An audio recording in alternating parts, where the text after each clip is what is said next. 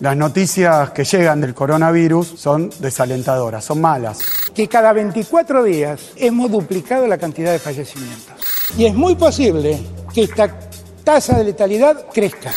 y la ocupación de camas de terapia intensiva. Estamos soportando, pero lo que tenemos que hacer es parar el crecimiento de la infección. Waldo Ezequiel Wolf, Increíble que no se haya disculpado por tardar nueve meses en venir. Santiago Cafiero, Hace nueve meses era noviembre. Habíamos ganado la elección, pero todavía no habíamos asumido. Ah, mirá.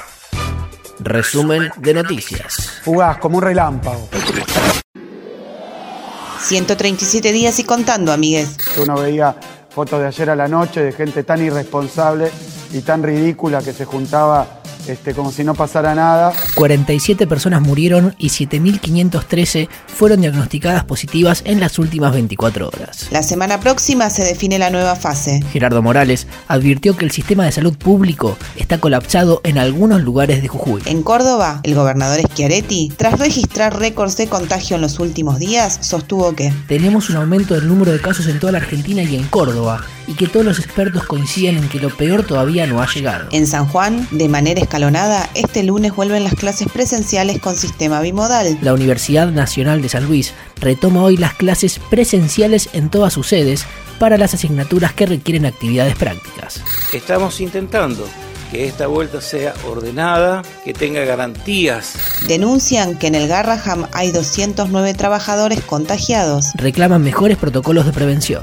Santiago Cafiero presentó el Plan Nacional de Suelo Urbano. Se busca vincular la política de suelo con el desarrollo territorial para construir ciudades más compactas, equitativas y accesibles. Alberto Fernández y Axel Kisilov presentaron obras realizadas en el marco del Plan de Infraestructura Penitenciaria. Y dar inicio a la construcción de nuevos hospitales penitenciarios. Porque si el gobierno convierte a las cárceles en lugares de olvido y de hacinamiento, ese gobierno no piensa ni éticamente, ni humanamente, y ni siquiera piensa en el futuro. Continuidad de noticias. Deuda. Volumen 2. Tras cerrar el acuerdo con los acreedores extranjeros, Argentina deberá renegociar la deuda con el fondo. El grueso del vencimiento acordado por el expresidente Macri establecía pagar 42 mil millones de dólares entre 2022 y 2023. Ese programa ya no está vigente y se buscará negociar uno nuevo. Con respecto al fondo, eso falta, todavía no, no- no- no es tiempo. Se van a empezar las conversaciones, como se viene teniendo conversaciones.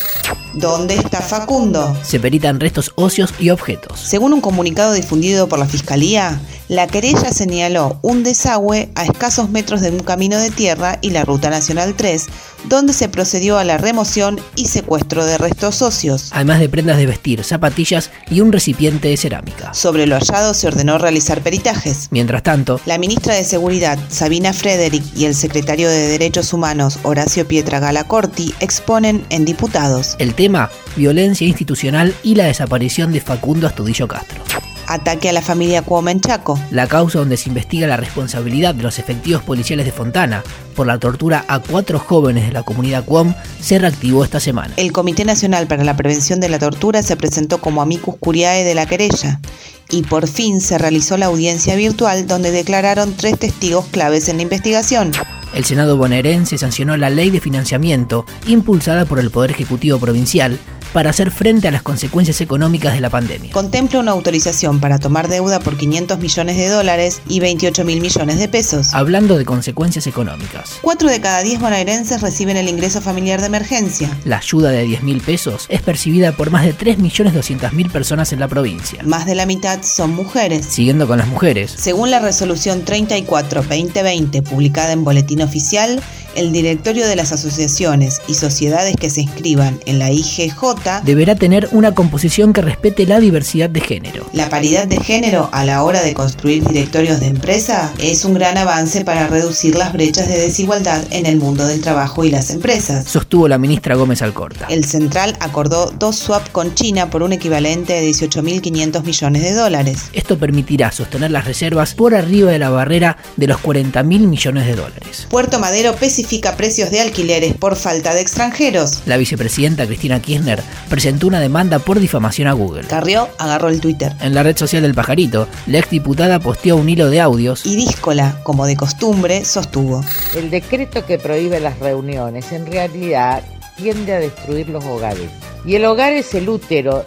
Además, adelantó algunas de sus líneas de trabajo. Pero está- estamos trabajando en eso, eh, eh, la- el desarrollo de, de- de tecnologías de tipo cuántico, etcétera.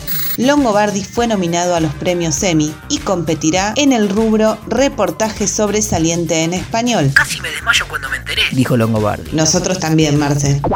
Hasta acá la información del día. Podría ser peor, O mejor, pero siempre es lo que es. Me convierto en locutor,